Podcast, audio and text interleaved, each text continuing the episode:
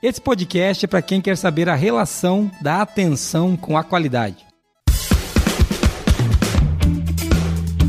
Está começando agora o QualiCast, o seu podcast sobre gestão, qualidade e excelência. Olá, eu sou o Jason Aranharte de Bastiani. Eu sou a Monize Carla. E eu sou Regina Gianetti. Seja bem-vindo ao QualiCast.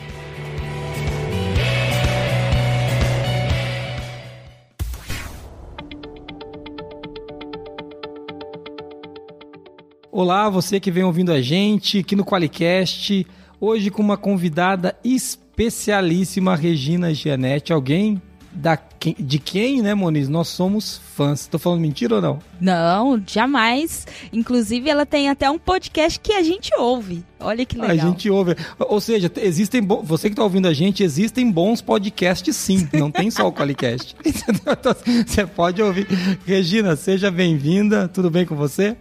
Obrigada, Jason Muniz. É um prazer estar aqui. Tá tudo bem, sim. Muito contente de estar aqui para compartilhar com vocês hoje sobre atenção e qualidade, né? Tem isso, muito a ver uma aí. coisa com a outra, realmente.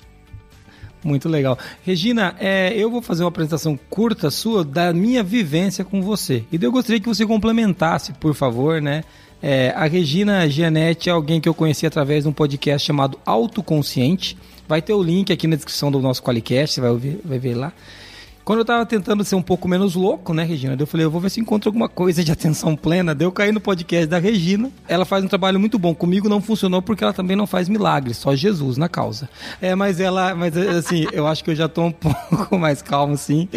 A Regina Genete veio fazer um trabalho aqui na ForLogic, aqui na firma, é, com a gente de, de atenção plena, onde a gente fez uma imersão com. Uma imersão não, né? Um trabalho de foram 10 encontros, né, Regina? O, o kickoff inicial é mais. É isso mesmo, ah, não, 9 tem, encontros. Tem razão, foram 10, foram 10, porque teve a palestra. Foram 10. É verdade. Exatamente, sim, teve sim. uma palestra, um kickoff inicial e depois nove encontros para falar de atenção plena com, diver... com quase todos, todo o quadro de liderança da empresa e diversas outras pessoas daqui. E foi assim que eu conheci a Regina. A Regina é alguém que trabalha um pouquinho a discussão da atenção plena, né? E eu queria que você complementasse agora, Regina, se eu falei alguma besteira e se apresenta um pouquinho melhor para o nosso ouvinte. Não, você tá, falou tudo, falou tudo. É, então, eu faço o podcast Autoconsciente. É, eu trabalho com desenvolvimento humano já há muitos anos, desde 2006, e nos últimos uh, quatro anos eu passei a trabalhar apenas como facilitadora de um programa de autogerenciamento com base em mindfulness. Mindfulness, a gente vai conversar sobre isso aqui. É uma, é uma abordagem da meditação, mas com viés científico, psicológico, que trabalha basicamente é um treino de focalização de atenção. Então, a atenção plena é, é o que eu é, realmente ajudo as pessoas a, a desenvolver, né? Para a sua vida, para a sua efetividade pessoal e profissional. E é isso aí. Jason já falou quase tudo. Eu conheci a meditação há muito tempo atrás e foi com o Daniel Burd, que tem um episódio com a gente aqui também, onde ele falou de gestão do tempo, que a gente fez o primeiro curso de meditação e ele já falava assim: meditação para redução do estresse. É uma abordagem um pouco diferente da Regina, né, Regina? A nossa abordagem com a Regina fez, nós não temos que conseguir nada aqui. A do, a do, a do Daniel era assim, nós vamos reduzir o estresse, então era uma abordagem um pouco diferente, muito legal também. E, e quando o Daniel veio, uma, uma das coisas que o Daniel e a Regina têm em comum foi uma abordagem científica do tema. Ou seja, não teremos incenso nesse Qualicast. Se você está esperando que a gente vai acender um cigarrinho de artista aqui, não tem isso aqui. Aqui é tudo baseado cientificamente no que a gente vai conversar. E, e essa é uma abordagem que foi muito surpreendente, não foi, Muniz? Tinha muita gente lá na, da firma, acho que algum preconceito quando a gente começou a conversa com a Regina lá, não tinha? É, não, a galera, sei lá o que que passa na cabeça, né? Eu acho acho que existe mesmo muito é, preconceito mesmo a respeito desse tema, né? É, existe muito vínculo ainda com questões religiosas e não foi diferente aqui, né? Mas é, a galera que se envolveu, que teve abertura aí para dar oportunidade para aprender sobre isso, entendeu que é, tem muito mais com tem muito mais a ver com qualidade né? Que é o nosso tema Isso. aqui, do que necessariamente esses misticismos ou religião ou, ou, qualquer coisa desse tipo. Eu costumo dizer que, bom, mindfulness deriva da meditação, mas vamos, vamos entender a meditação como uma grande árvore, tá? Com muitos galhos, muitos ramos, tradições, e mindfulness seria um dos galinhos dessa, apenas um dos galinhos dessa árvore, uma abordagem realmente laica. Mindfulness foi estudado né, exaustivamente, ainda é estudado pela neurociência, foi incorporado pela psicologia, hoje está em diversos campos da atividade humana, na, na, na educação, no mundo corporativo, né, na medicina. E então realmente é, é, é, acho que por conta de, de, de, de, um histórico, cada um né, tem uma ideia, lembra? Nós trabalhamos sobre padrões mentais Sim. no nosso programa, né? Uhum. E o quanto os Sim. padrões mentais interferem na nossa interpretação da realidade, né? conceitos, preconceitos, é, impressões, tudo isso é, é, é fruto da nossa percepção que, por sua vez, é delimitada pelos nossos padrões mentais. Então. É... O, o, que, o que não deixa de, de, de colocá-la sempre numa condição de limitada, né? Exatamente. Já que ela é delimitada pelas nossas Exatamente. percepções mentais, a nossa percepção sempre é limitada, né? Sempre Pode é até estar correta, mas ela, mas ela tem uma limitação dela, que ela Exatamente. vai até um ponto. Né? E não necessariamente corresponde à verdade, não é a totalidade, né? Você pode enxergar uma mesma é. coisa por diversos ângulos. E para isso nós temos as nossas atitudes, não é? Até a Monize mencionou a atitude da, da abertura que é Isso. muito importante, né? É, não, eu digo sempre, pessoal, que é, as percepções de vocês não querem dizer a verdade. A minha sim, né? A deles não, eu falo sempre é claro, isso aqui. você é o chefe, né? o chefe sempre. É mentira, não quer dizer isso não. É só uma piada das ruins de novo para fazer o podcast ficar mais divertido. Então, assim, é... Ô, Regina, você pode me corrigir se eu falar alguma besteira, mas eu, uma das coisas, quando eu comecei a estudar sobre meditação, eu também tinha um pouco esse medo do viés religioso. E o mindfulness, ele vem muito na direção de que começou-se a estudar meditação para provar, esse negócio não funciona, a gente vai provar para você que isso aí é, é incenso e, e, cigarrinho de artista, não vai dar certo. E desde que começaram, eles falaram, peraí, meu negócio funciona, tem algum problema aqui. Daí, daí foi se descobrindo os motivos pelo qual aquilo acontecia. Tem um livro muito bom, né? Acho que o nome do livro vai Mindfulness, não é um azulzinho? Tem um... Atenção plena. O Atenção Plena, esse do mesmo. Esse, tem um livro muito bom que ele fala de isso. Ele fala de vários estudos científicos que foram feitos para embasar a teoria do mindfulness, né? Uhum. Existem milhares de estudos científicos sobre mindfulness e a origem é, é, realmente né, é, tem alguma coisa a ver com, o que você falou. Em algum momento a neurociência se perguntou por que será que as pessoas que praticam meditação têm tais e tais características, parecem ser mais resilientes, parecem ser mais né, é, de bem com a vida. Né, estudaram inclusive o cérebro de monges, tem um famoso monge, o homem mais feliz do mundo, Mathieu Ricard, que é um monge budista, o cérebro dele foi, né, foi, foi esquadrinhado não é? por meio de, de ressonância magnética funcional, etc. E, tal. Então, e um dos pioneiros na pesquisa sobre mindfulness é um neurocientista chamado Richard Davidson, que há muitos anos, desde que ele era estudante, ele tinha interesse né, por entender o que será que acontece no cérebro das pessoas, é, porque elas meditam, quando elas meditam. E quando ele se tornou professor na, na nossa universidade, ele é de, da Universidade de Wisconsin, Uh, é, aí ele foi em busca realmente de, de, de, estudar sobre isso, dedica a vida dele né, a, a, a, estudar os efeitos da meditação. É um grande, é um grande cientista que fala de meditação e fala também de compaixão, que é um outro, uma outra, uma outra área que a ciência incorporou e está estudando hoje. Né? Então, tudo isso tem embasamento científico realmente, tem uma comprovação dos efeitos neurológicos, psicológicos, fisiológicos, isso foi mais do que estudado já.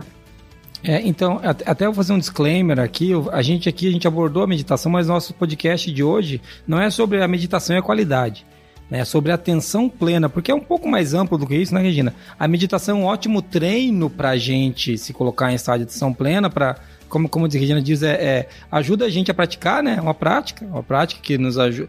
Né? Ela, ela, ela nos aproxima da atenção plena, mas a gente vai falar mais de atenção plena mesmo, né?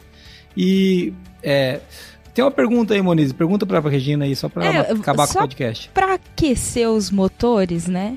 Vamos começar falando o que, que é esse raio de atenção plena que a gente está falando até agora. atenção plena é uma das uh, traduções, digamos assim, dessa palavrinha que a gente falou algumas vezes, o mindfulness. Né? Mindfulness é, a princípio, um exercício de focalização de atenção. Tá? Então, o que, que acontece com a atenção? Vamos contextualizar. O que, que acontece com a atenção hoje no mundo que a gente está vivendo? Tá? É, nós temos uma, uma quantidade de, de, de afazeres e demandas e informações, né? O mundo é muito complexo, é muito dinâmico, nós estamos hiperconectados e a quantidade de estímulos cerebrais que a gente recebe é absurda. Né? Nunca o ser humano precisou lidar com tamanha carga de informação como hoje. Tá?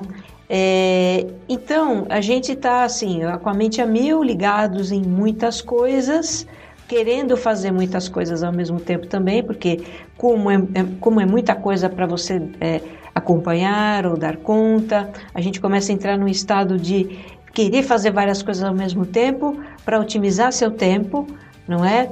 E com isso a gente acaba, é, é, primeiro, fragmentando muito o foco de atenção, a gente fica fazendo ping-pong com a atenção o tempo todo, põe atenção aqui, ali, é, é, os nossos, as nossas tarefas são sempre interrompidas porque a gente muda o foco para uma outra coisa, uma tarefa, uma, uma notificação que está chegando, alguma coisa assim. Então, isso é um dos efeitos.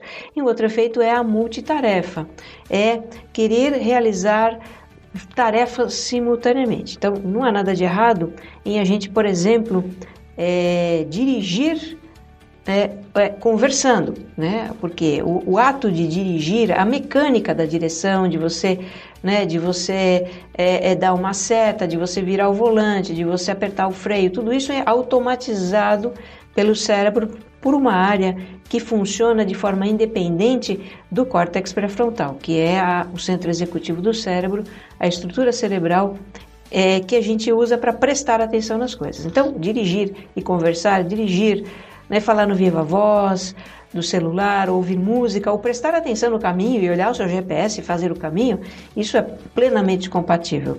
O que dá errado é a gente querer fazer atividades cognitivas, tarefas cognitivas simultaneamente, porque todas as tarefas cognitivas usam a mesma estrutura, que é o córtex pré-frontal. Logo, se você tentar fazer tarefas cognitivas simultaneamente, você não vai estar fazendo simultaneamente, na verdade, você vai estar, vai estar alternando o seu foco de atenção é, é, de uma para outra, tá? Então, isso se torna um hábito. Nós, é, no século XXI, nessa loucura que a gente vive, nós estamos habituados, habituamos o nosso cérebro a fazer ping-pong de atenção o tempo todo e a agir muito no piloto automático. Não é? Eu costumo brincar que quando você vai no supermercado e o caixa do supermercado pergunta para você CPF na nota, não é ele que está perguntando, é o piloto automático dele. Porque ele repete isso tantas e tantas e tantas vezes que se torna automático. Né? Então, nós fazemos boa parte das nossas atividades, se você começar a prestar atenção, observar, né, você vai constatar que isso é verdade. Nós fazemos muitas coisas no piloto automático. E fazendo no piloto automático, né? Nós acabamos fazendo sempre do mesmo jeito, sem inovação, acabamos fazendo né, é, é, é, sem atenção a, a, a, pequenas alterações ou pequenas mudanças, enfim, adequações que seriam necessárias.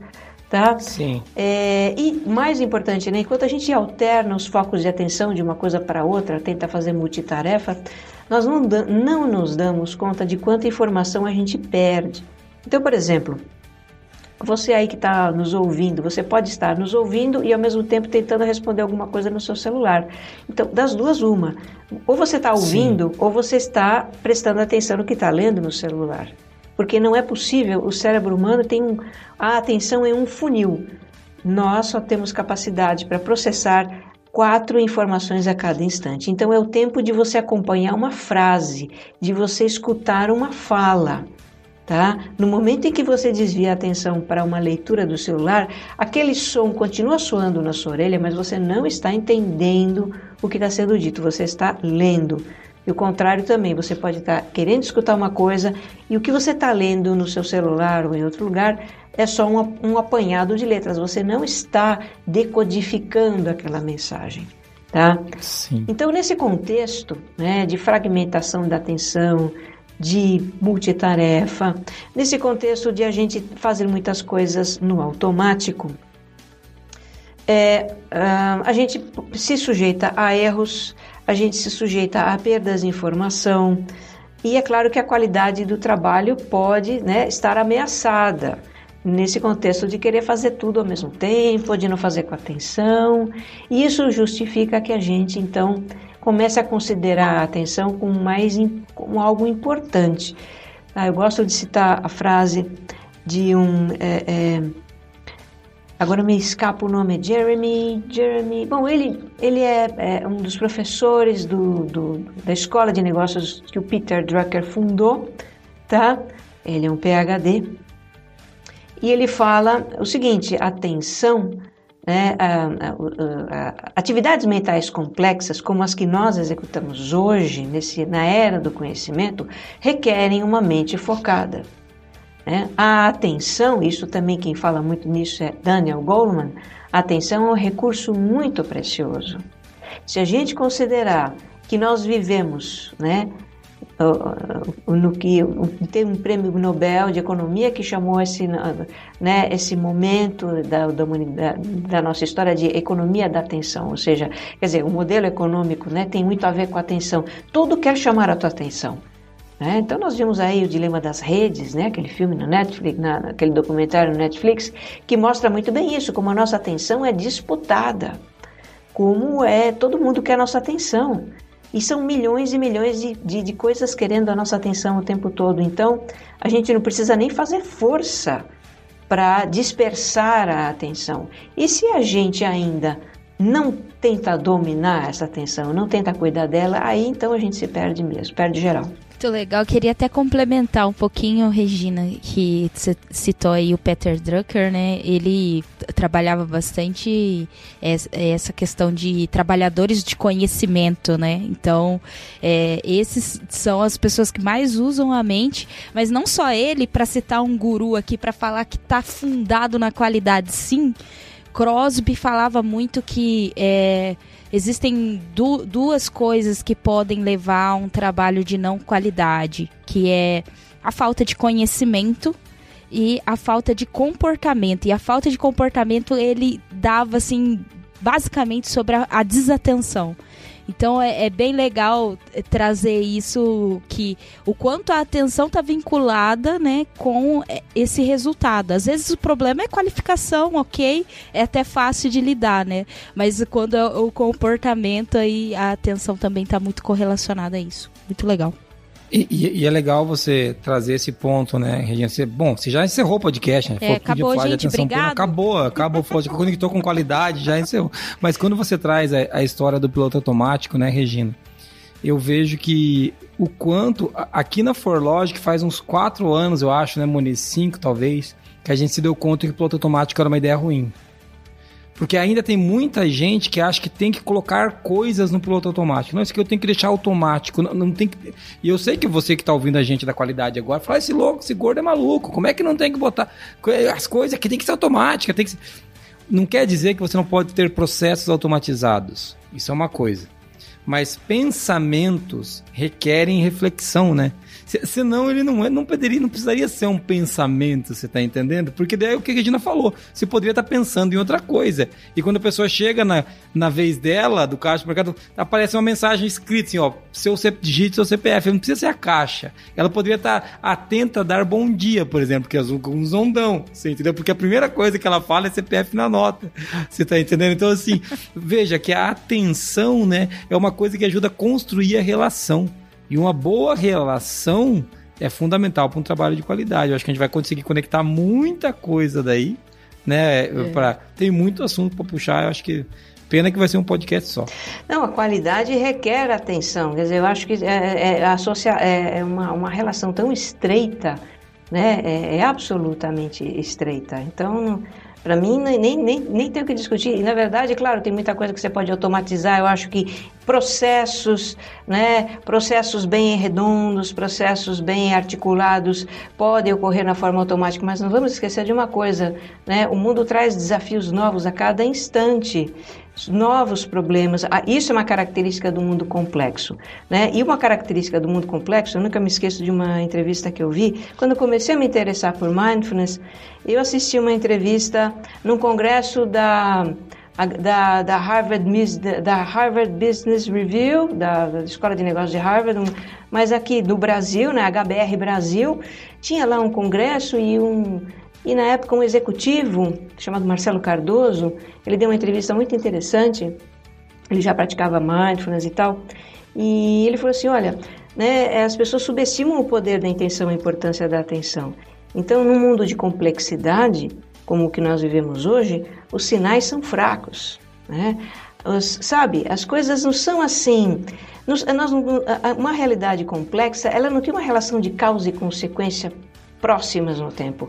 Então você faz uma coisa e pumba, você tem uma consequência. Né? Numa realidade complexa, entendendo como complexidade o seguinte, uma realidade na qual você tem uma um, você tem uma grande quantidade de, de, de fatores que estão se relacionando, inter, eh, intercorrentes, uh, para gerar os efeitos ou os resultados. São, são múltiplas dimensões de fatores que se combinam para produzir resultados. Uma ação de hoje, ela não, não necessariamente vai produzir um resultado imediato, mas um resultado no médio e longo prazo porque decorre de uma série de outros fatores que se combinam. E isso é uma realidade de complexidade. Então, se você né, você, você precisa estar atento, você precisa estar lendo o cenário, você precisa estar, sabe, é, é, é observando para que lado as coisas vão, e isso é a função da atenção. Né? É a função é. da atenção também. Muito legal. Vamos lá então, Muniz, vamos, vamos falar quem é que banca a fortuna que a gente ganha para pagar os treinamentos da Regina aqui na Forlogic. Quem é que, quem é que paga essa conta aí? O Qualicast, uma iniciativa do grupo Forlogic, patrocinado pelo Qualiex, o software para quem quer implantar um sistema inteligente de gestão da qualidade. Para mais informações, acesse qualiex.com.br.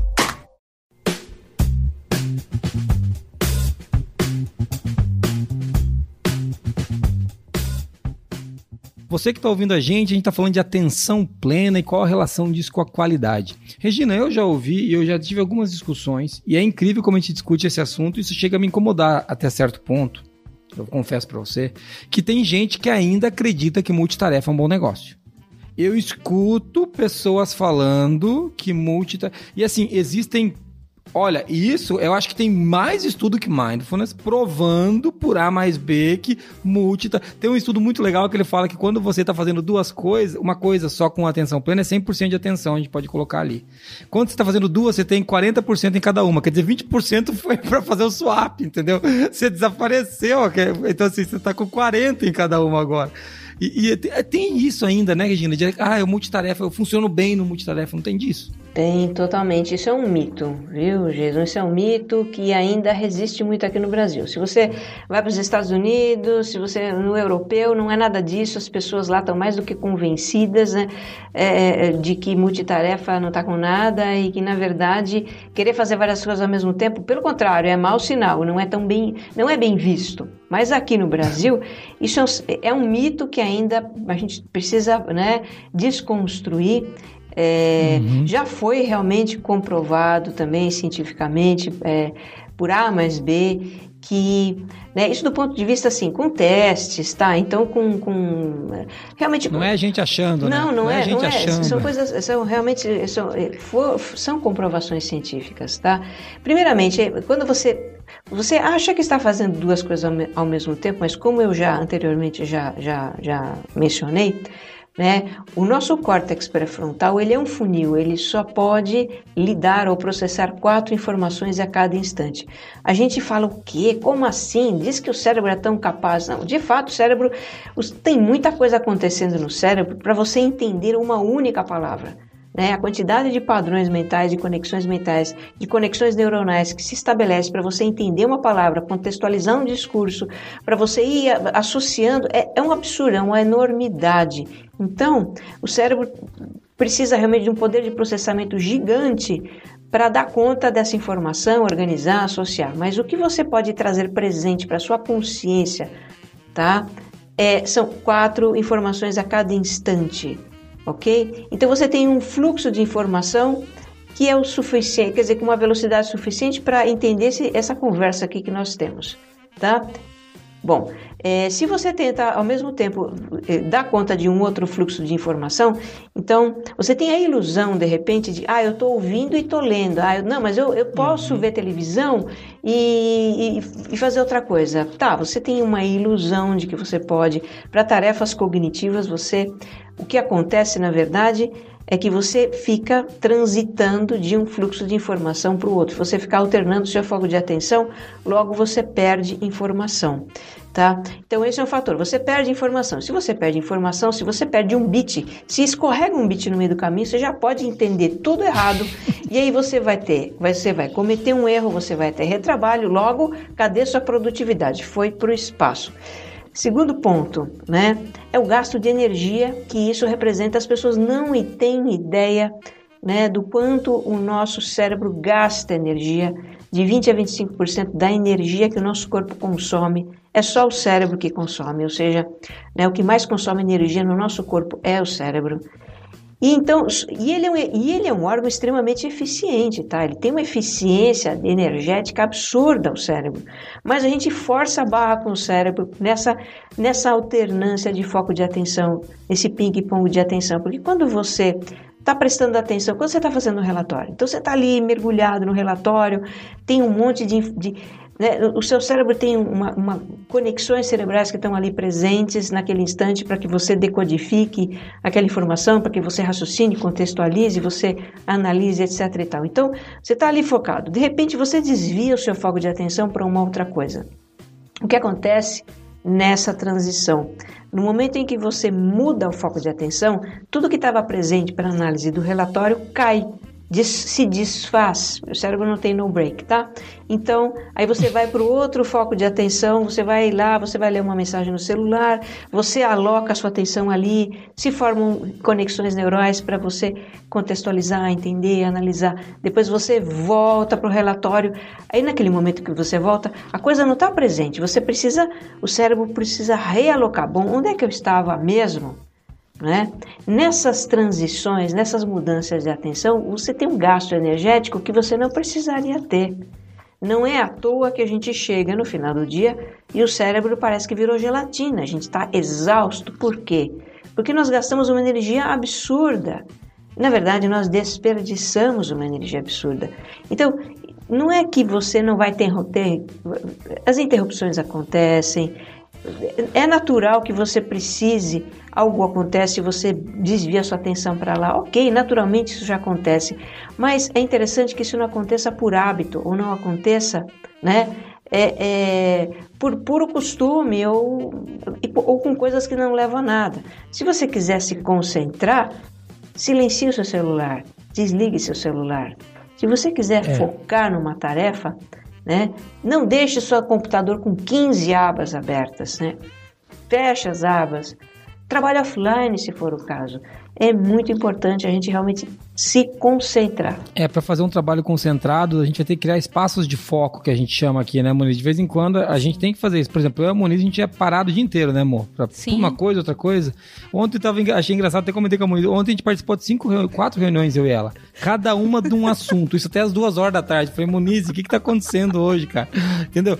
legal, você vai para uma reunião, até a gente tá naquele fluxo daquela reunião até, mas pensa, se o Moniz e eu tivesse que entregar alguma coisa naquele dia de ontem, de, de fazer um trabalho, por exemplo, nós estamos no meio aqui, para quem conhece a Forlog sabe que a gente tem um divertimento estratégico. A gente está num prelúdio, onde a gente está idealizando o que vai acontecer no divertimento. Então, se eu tivesse que gastar três horas para fazer isso, não ia ser no dia de ontem que ia acontecer, não. porque eu não ia ter três horas, entendeu? Então, é esse ponto de criar espaço de foco é uma boa saída, né, Regina? É isso que você falou, né? E, e assim, crie rotinas para você que apoie isso, né? Você que está ouvindo a gente aí fala, pô, eu precisava aqui analisar aqui uma não conformidade, sei lá. E daí você fica lá na tua mesa ou você tá no meio no, no saguão da firma lá, que agora tem, tá na moda, trabalhar no puff, né? Tem que trabalhar no puff. Se você não trabalha no puff, você não é feliz. Daí o cara tá lá com o notebook no colo, no puff, Colorido. entendeu? Com o WhatsApp aberto na aba do lado. Ele não vai funcionar direito, né? É o que. Se ajuda, né, cara? Se ajuda. Senta num lugar confortável, postura mais correta possível e tenta se, se, entregar um pouquinho de foco, né? Eu tenho feito isso, a Maurício tem visto na minha agenda alguns momentos escrito prelúdio, né? Quando eu tô nesse momento de prelúdio é porque eu tô focado em fazer aquilo lá só. Eu saio de e-mail, saio de tudo, tô com nada aberto. Só complementando até, Jason, até que eu acho que a Regina quer falar, mas é, ter esse momento para estar disponível, né? Porque é. É, existe muito essa questão de, de que a gente tem que estar disponível o tempo todo, mas daí como que a gente entrega aquilo que a gente se comprometeu a entregar, né, sendo ficando disponível. Então, é natural que nesses espaços de foco, é, a Regina falou, pô, coloca o celular no silencioso, né? A gente crie mesmo se prepare para esse momento de indisponibilidade para conseguir um, uma atenção mais profunda ali naquela atividade. Aqui, aqui na Forlogic, antes da pandemia, porque depois da pandemia todos os processos mudaram, mas a gente tinha um processo que era sala de atenção. Era uma sala que quando alguém estava lá dentro, ninguém podia chamar ela. Não era quando a gente entrava lá, a gente não dava bom dia. Entendeu? Aquela sala é o seguinte, cara, você entra em silêncio, sai em silêncio, tinha uma plaquinha daqui para cá, você não fala. Entendeu? Porque ali ali o cara tá concentrado, cara. Se ele quiser meditar, ele medita em, em silêncio. Se ele quiser estudar, ele estuda. Se, às vezes tem gente que. Eu, por exemplo, pra ler não pode ter barulho. Eu não consigo ser o cara que lê na frente da TV. Isso também não funciona. Eu sou meio lento, então eu tenho que estar atenção no livro. Então eu tenho que estar. Tá... ler na frente da TV é ser multitarefa. Você sabe que eh, me ocorreu agora a lembrança de um estudo que foi feito que me deixou chocada. Né? Então, tem, principalmente a juventude diz hoje: ah, não, eu posso estudar e ver televisão, estudar e, ver, e jogar videogame, estudar e. Estudar e escutar música é uma outra coisa. Você pode ter o ruído branco, ele pode até te ajudar, tá? Mas quando a música tem letra, aí pode atrapalhar. Mas enfim. É, foi comprovado, né, entre esses vários estudos que, que foram feitos, foi comprovado o seguinte, que quando uma pessoa é, quando, uma, quando um estudante estuda, por exemplo, na frente da televisão, que ele fica num processo ali multitarefa de, e também de fazendo ping-pong, etc e tal, há, há, um grande risco de as informações que ele armazena, que ele estuda, elas não são alocadas tá? No lugar onde deveriam, digamos assim, tá? Então elas são alocadas num outro lugar do cérebro que está associado justamente às rotinas automáticas, a coisa do decoreba, talvez seja isso. E é, o que é um problema sério, porque aquilo não fica disponível para associações. Então, não é um estudo de fato em que você incorpora uma informação e você, através da sua reflexão, você transforma o conhecimento, você junta com outras coisas, você tem uma. Sabe, que você, você evolui naquele conhecimento. Não, você meio que armazena uma coisa decoreba, uma coisa estática, que vai ficar ali estática. Talvez por isso hoje seja tão comum que as pessoas tenham dificuldade em articular pensamentos, tá? em pensar em profundidade, em, em, dissertar sobre um assunto. Por quê? Porque aquele, aquele, aquele monte de informação que ela estudou não está disponível para isso. Né? E isso é seríssimo, isso é seríssimo, porque isso compromete o desempenho cognitivo de uma pessoa. Não é? Eu fiquei muito chocada quando ele sobre isso e explica muita coisa. Então hoje Sim. nós temos o tal do analfabetismo funcional, tá? Que é alguma coisa muito abrangente, você tem diversos graus, mas é um certo grau de analfabetismo funcional. Você tem informação, mas você não sabe o que fazer com ela. Você na hora de você dissertar, de você defender um ponto de vista com argumentos, você não tem essa essa, sabe, esse traquejo de de, de articular, de articular né? um Art, pensamento. Articular a informação. Exatamente, de articular um pensamento. E isso é tão fundamental na era do conhecimento. Pensa, né? Vamos pensar. E, e, eu vejo assim, né? Às vezes isso serve bem para debates, né, Regina? Quando a gente vai discutir um ponto, eu e o Moniz, a gente vai discutir, pô, a gente briga muito aqui para fazer uma coisa assim, outra daquele jeito. E a gente quer fazer de um jeito e a gente vem, coloca um ponto. E o cara começa a debater outra coisa. Sabe, você vê assim que ele escolheu outra coisa, mas isso não é o, o, o, vamos lá, o escopo do debate. Não é que não, não é nem uma questão de ser um tema relevante ou não, mas não era esse o tema do debate. A gente pode é. trocar de tema de debate.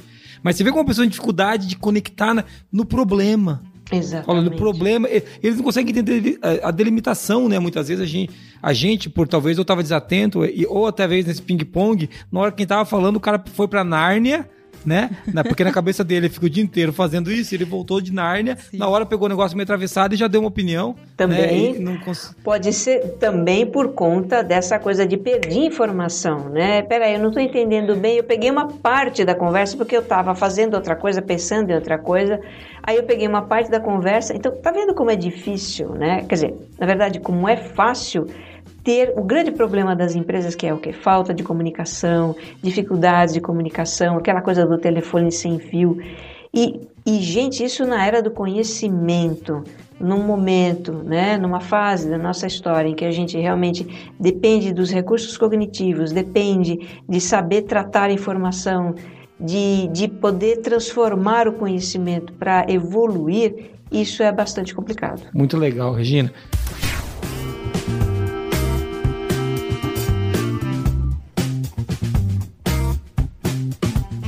A gente está falando um pouquinho do, de, de, de, atenção plena, né? E como que isso, como que isso ajuda a melhorar a qualidade do trabalho, a produtividade, né? E, e, eu queria pegar agora aqueles pilares, eu, me corrija se eu falar besteira, mas acho que são os, aqueles três pilares do Mindfulness que a gente estava discutindo. Não sei se eles eram pilares, eu não lembro o nome. Eu confesso que eu, não sei se eu vou tirar 10 no curso da Regina, mas ela eu acho que tá auditando a gente aqui, viu, gente? Ela tá auditando, tá auditando. a gente aqui. É, ela vai tirar a nossa nota. É, mentira, não tem nota o curso da Regina, tá? Vou falar não a verdade, tem, e nem tem prova, nem tem prova. Nem tem prova, nem tem prova. ô, ô Moniz, fala aí um pouquinho desses pilares e vamos falar de três, desses três pilares. Cita os, os três aí para nós. É, pelo que a gente aprendeu aqui, viu, professora? Uhum. a gente tem a intenção, a atenção, atenção sustentada, né? E a atitude. São esses os três pilares do Mindfulness. E eu queria perguntar para você, Regina, qual a importância disso na condução de uma liderança? Né? Porque, é, e daí você pode falar um pouquinho de cada um deles, né? Pode começar falando primeiro do que, que é a, a, intenção, o cara fala, pô, intenção é intenção, né? Mas aí, depois que você explicou pra gente, né? A gente já vinha discutindo intenção aqui há algum tempo, né? A gente discute todo ano isso, né, Moniz? As, as três intenções Sim. do ano a intenção é uma coisa muito forte, né, Regina? Eu ouvi de um cara e eu concordo com ele que é, é a grande força motriz do universo, é a intenção. Totalmente, totalmente. Então, na prática de mindfulness, nós temos realmente esses pilares, e esses pilares, eles viabilizam a prática. Assim, a prática não existe se você não tiver, primeiramente, intenção. O que é intenção? É o que eu me proponho a fazer. Na prática de mindfulness, você precisa trazer presente qual é a intenção do seu exercício, tá? Então, a minha intenção é o quê? É ancorar a atenção na respiração, é nas sensações corporais, é numa emoção. Então você declara, você traz presente qual é a intenção do seu exercício, tá? Se você tem uma intenção, então você pode ter foco, porque aí você está dizendo para você mesmo, bom, então no que é que eu tenho que colocar atenção? Não é? Intenção e atenção estão super relacionadas, né? A gente separa para explicar, porque não dá para explicar duas coisas ao mesmo tempo. É uma por vez. Mas eu trago presente a intenção do meu exercício que tem a ver com no que, que eu vou ancorar a atenção, certo? E dependendo das ocorrências na sua prática, a gente né, vê quais são as, as ocorrências, a distração, a inquietação, a impaciência, uma série de, de, de, de ocorrências comuns na prática de mindfulness. Dependendo da ocorrência que, que surgir, você tem uma atitude para lidar com aquilo, certo? Então, isso é na prática de mindfulness, são os pilares que viabilizam a prática, tá? Agora, isso não é só para prática, isso é para a vida. No mindfulness, tudo que a gente trabalha nas práticas, a gente na verdade transborda para a vida, transpõe para a nossa vida. E na nossa vida também é muito necessário, é fundamental ter intenção. Tá? Intenção é o que eu me proponho a fazer. Então, trazer presente qual é a intenção, a sua intenção a cada momento. Né? É, o que, que é prioritário, o que, que eu devo fazer agora. Né? É, é, enfim, é, o mundo funciona com isso. Se você não tiver intenções claras, então a gente não realiza, porque o mundo depende muito, tudo que a gente faz na vida depende muito de intenção, depende muito e a intenção é que, que, que, que abre o caminho para a atenção. Se eu tenho uma intenção clara do que é que eu me proponho a fazer enquanto líder na minha, nesse projeto, é, com relação à minha equipe, ou à minha empresa, ao meu plano de negócios, tá? É, se, se eu declaro a intenção, se eu tenho essa clareza, então eu sei no que é que eu preciso focar, né? Tá vendo? Então, intenção e foco, intenção e atenção são totalmente relacionadas. E dependendo do que surgir, dos obstáculos que surgirem, das ocorrências também, né, dos problemas, eu tomo uma atitude para lidar com aquilo. E aí a gente tem as atitudes, né? No programa que eu facilito são 12 atitudes, né? Mas você tem algumas atitudes básicas, né? É, é, por exemplo, o deixar ir, que é você realmente desapegar de algo que não está funcionando, por exemplo. A atitude sem forçar, que é você não insistir para ir é, em ir para um caminho que está provado que não vai dar em nada, porque você tentou, tentou, tentou, não rolou. Então larga aquilo, né? Não força, tá? A confiança, né? A confiança tão importante, quer dizer, é, é realmente eu confiar no, no, caminho que eu, que eu defini, eu confiar nas pessoas, eu confiar nas competências, nas minhas competências, para atingir o que eu me proponho.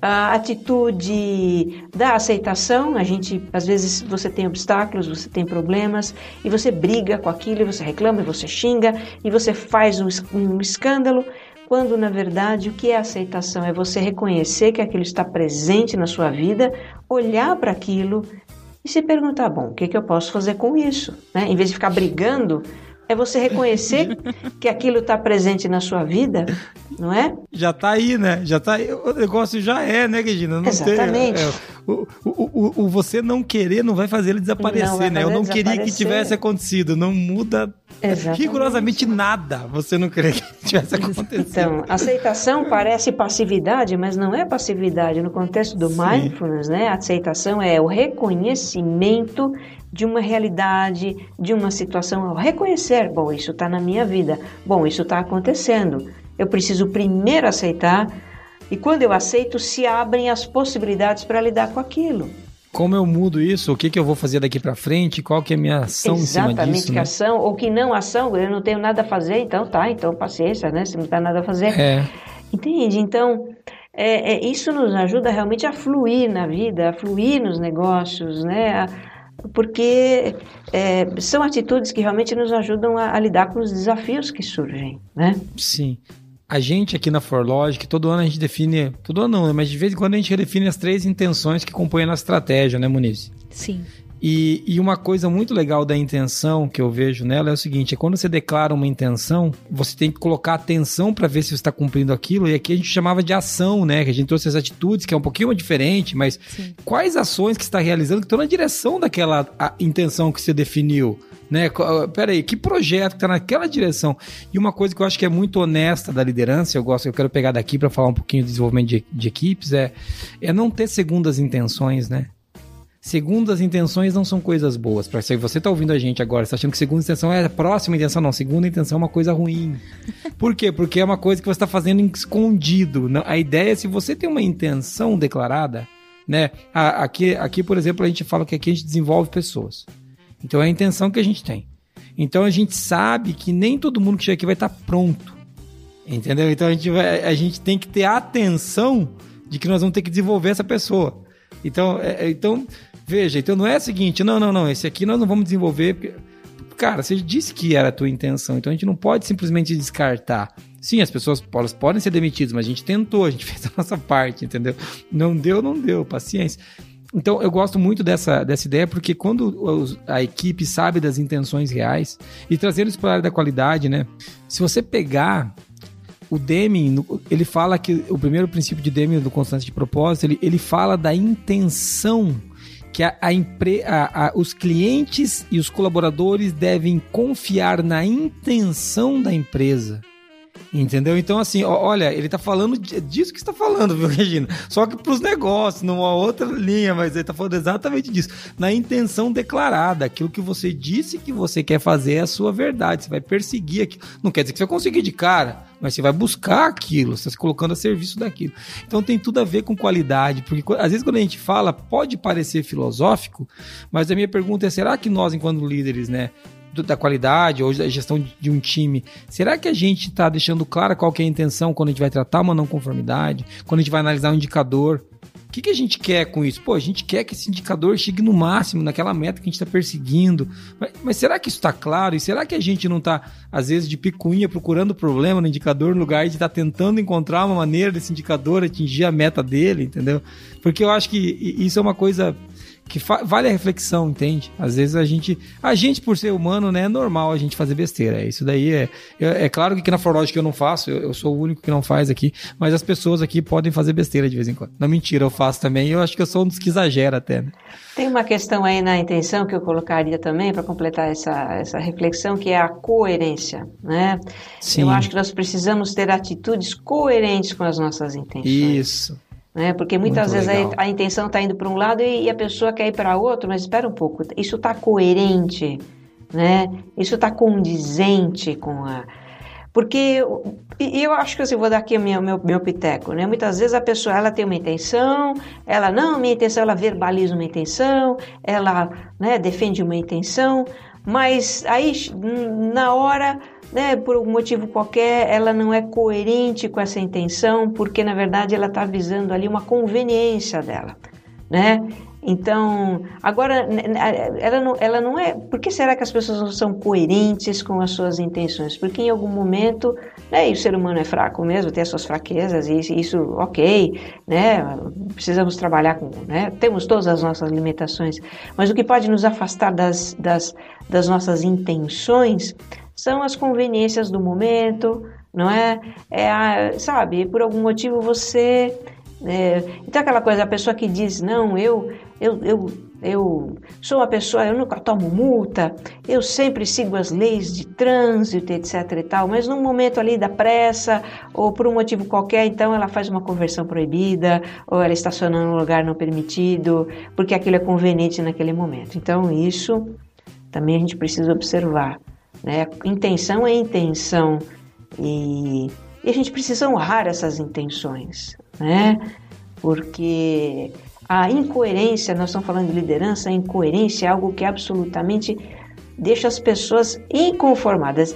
É muito, né, indigna muito as pessoas quando um líder não é coerente com aquilo que ele diz, não é coerente com a atitude, com a intenção que ele declara e que ele cobra também. Ele precisa ser o primeiro a a defender aquilo, né? Agir, agir de acordo com, a, com aquela intenção.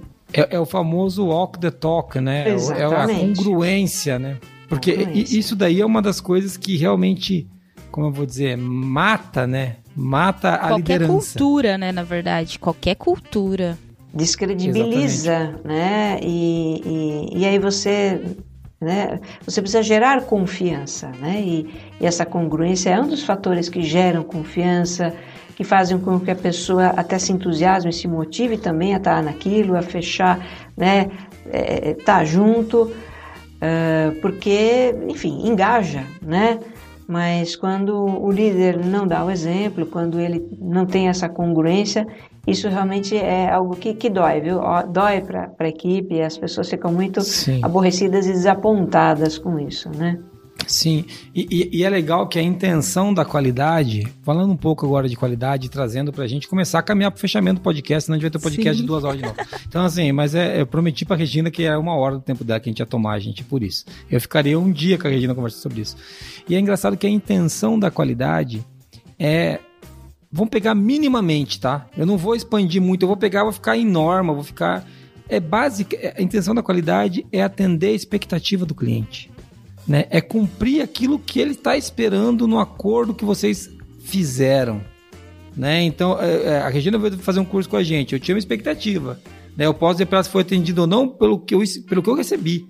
Então, se ela me entregasse algo sem qualidade, né? Ou seja, é, é, por exemplo, vamos supor que ela fechou o negócio comigo, né? Não foi aconteceu. Não vou, não vou usar exemplo, mas se você compra alguma coisa de alguém e a intenção do cara é te vender, não te entregar o melhor, uhum. muito provavelmente você vai ter um problema em algum momento do processo Sim. aí. Por isso que aqui a gente bate tanto quando a gente fala de qualidade, de é, fica meio romântico, né, Regina? Às vezes parece que a gente tá, mas é que isso, na verdade, conduz as ações corretas, né? Você ter atenção na intenção, mantém a gente no fluxo correto. Totalmente. Muito legal. Ô, Regina, mas quem está ouvindo a gente agora, às vezes é um cara que trabalha numa indústria, ou num hospital, ou numa empresa de serviço na área da qualidade, e ele falou, cara, eu gostei dessa ideia de ter mais atenção, né? A gente, a gente nem falou dos benefícios, do, do, como é que você chama? Você chama dos efeitos, né? A pres, é, é, é, o nível de satisfação da vida, a gente nem falou disso. Mas o cara pode ter se interessado, né? É legal dizer que isso melhora a produtividade e a satisfação em casa e no trabalho, a primeira coisa, né? Porque, inclusive, a gente não separa, né? É, são efeitos, né? Uma, uma vida com mais, com mais atenção, trazendo também a intenção e a atitude, é realmente uma vida com mais significado, uma vida em que você tem até mesmo uma, uma, economia de energia, né? Você realmente começa a perceber o que é prioritário, o que é importante, o que é essencial e, e enfim, eu acho que é, eu na minha na minha experiência percebo que no momento em que eu passei a trabalhar a atenção plena, comecei a praticar isso e a gente pratica para levar isso para a nossa vida, é, muita coisa na minha vida mudou e, e, realmente o meu poder de realização é, ficou muito maior, né? Na verdade, é, a gente resgata o nosso poder de realização. Vamos considerar que no mundo de hoje, né, na era do conhecimento, no mundo em que, né, nesse mundo complexo em que a gente usa os nossos recursos cognitivos, tá?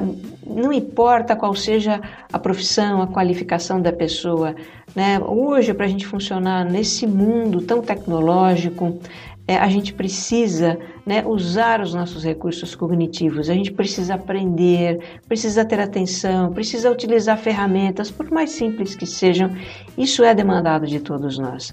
E hoje, para realizar realizações na vida, na profissão, a realização depende muito, muito realmente né, da qualidade de atenção que você põe, né, do seu foco, de você realmente ter prioridades claras, de você não se deixar eh, se perder por essa, por essa loucura, esse turbilhão que é a nossa vida, tá? Para começar né, a entender isso e a, a vivenciar isso, você precisa praticar. Né, que é como todo mundo começa. Aliás, a prática não é só para o começo, é para o res, resto da vida. Né? A neurociência diz que é, praticar mindfulness é algo que em algum momento vai ser é, reconhecido como tão necessário quanto fazer exercício físico, né, para a gente manter a saúde. É algo que vai também nos ajudar a, a, a ter saúde mental, né, que, que a saúde mental hoje, né, no mundo de hoje, é, é, é muito prejudicada por essa quantidade de estímulos, a correria, tudo isso. Não à toa as pessoas estão se queixando tanto de ansiedade, né? Nós temos tantos casos de depressão, de transtornos, uh, transtornos da saúde mental, enfim. Para quem quiser começar, é, eu tenho duas dicas, né?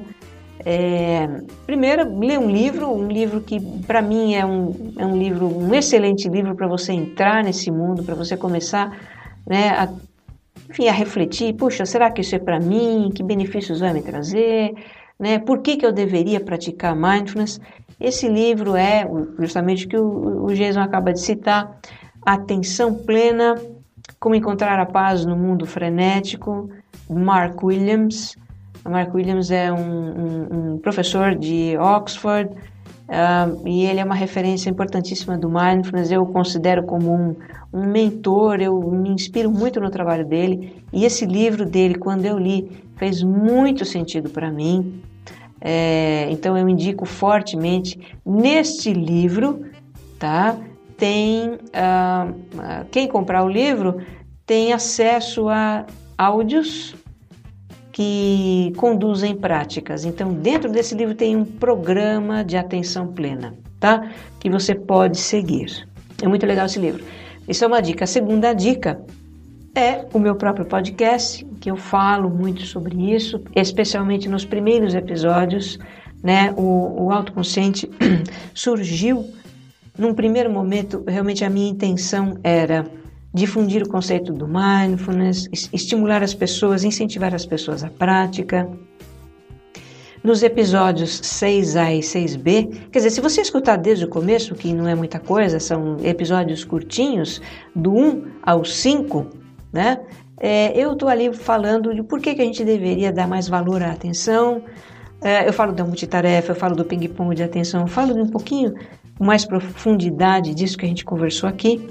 E aí, nos episódios 6A e 6B, eu dou orientações para uma prática de mindfulness e depois eu conduzo uma prática. Então, nos seis primeiros episódios do Autoconsciente Podcast, você pode encontrar em todo lugar. Ele está no Spotify, está no Deezer, ele está na Amazon Music, tá no Apple Podcast, tá em todos os lugares, né? É, você vai encontrar nesses, nesses primeiros episódios muita coisa do que a gente conversou aqui e como praticar mindfulness, tá? São as duas dicas que eu dou. E daí para frente, né? talvez você que queira. Eu fiz sozinha, fui autodidata até certo ponto na minha prática. Quando eu fui fazer minha formação como instrutora, é que eu, que eu participei de um, um programa estruturado como o que nos moldes do que eu dou hoje. Tá? Mas é perfeitamente possível você ser autodidata, você se basear nos livros, você usar áudios de, de condução de práticas para ter a sua vivência de mindfulness. Legal, eu indico muito esse podcast, viu, gente? é, eu, eu queria também. dizer que tem, tem uns ali que, olha, é, você fica assim, semanas pensando sobre aquilo. Mas é, indico muito o podcast Autoconsciente aí da Regina. Eu o podcast depois ele vai para outros assuntos, né? No início ele estava falando muito sobre atenção plena, etc, mas depois ele vai, vai, vai, vai, né? Porque na verdade a autoconsciência é muita coisa, né? Tem Sim. assunto que não acaba mais. É, tem o de relacionamentos lá que eu indico demais. Eu não lembro o número, mas Ô, ô, ô, Moniz, mas eu quero falar que eu ouvi o podcast da Regina, a Regina falou, falou, falou de uma coisa aqui que eu quero reforçar, que é a prática, né, Regina? Quando eu vim chamar a Regina para fazer o treinamento aqui com a gente, eu falei que eu tinha lido bastante sobre Mindfulness, ela perguntou umas três vezes, insistentemente, mas você pratica ou você estuda? Mas você pratica ou você estuda? E hoje, depois do, treinamento dela, eu sei a diferença disso. Hoje, Regina, eu posso dizer que eu pratico todos os dias rigorosamente. Não é o tempo que eu gostaria ainda, mas são só 10 minutinhos. Mas é um tempo que eu, que eu já acho que já está me levando para um bom caminho. Eu pretendo levar eles para 20. Eu não sei se mais do que isso, mas 20 eu acho que é um bom tempo. É um bom é tempo. Minha, é um bom tempo. Então, é, mas é, essa é uma pergunta muito legal, sabe? Eu acho que quando ela falou disso para mim, isso me trouxe uma, uma atenção legal.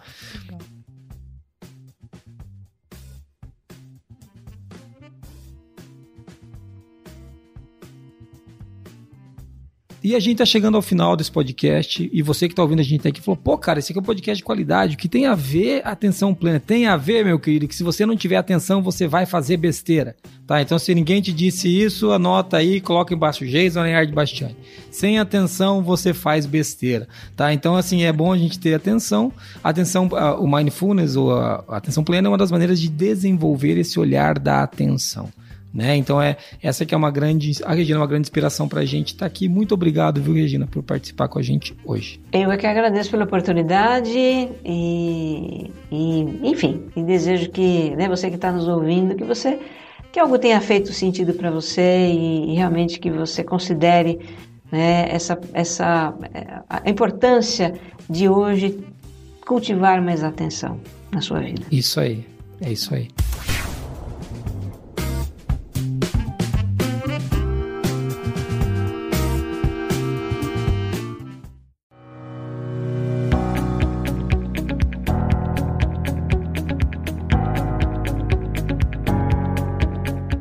Mo, faz pra gente então um resumo rapidinho do que, que a gente viu nesse podcast sobre qualidade e atenção plena.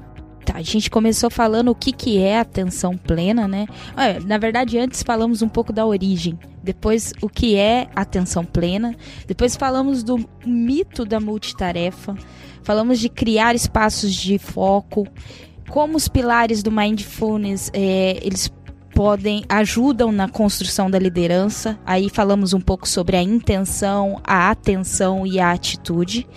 Falamos sobre alguns efeitos da atenção plena no trabalho, casa, vida, né, contexto geral.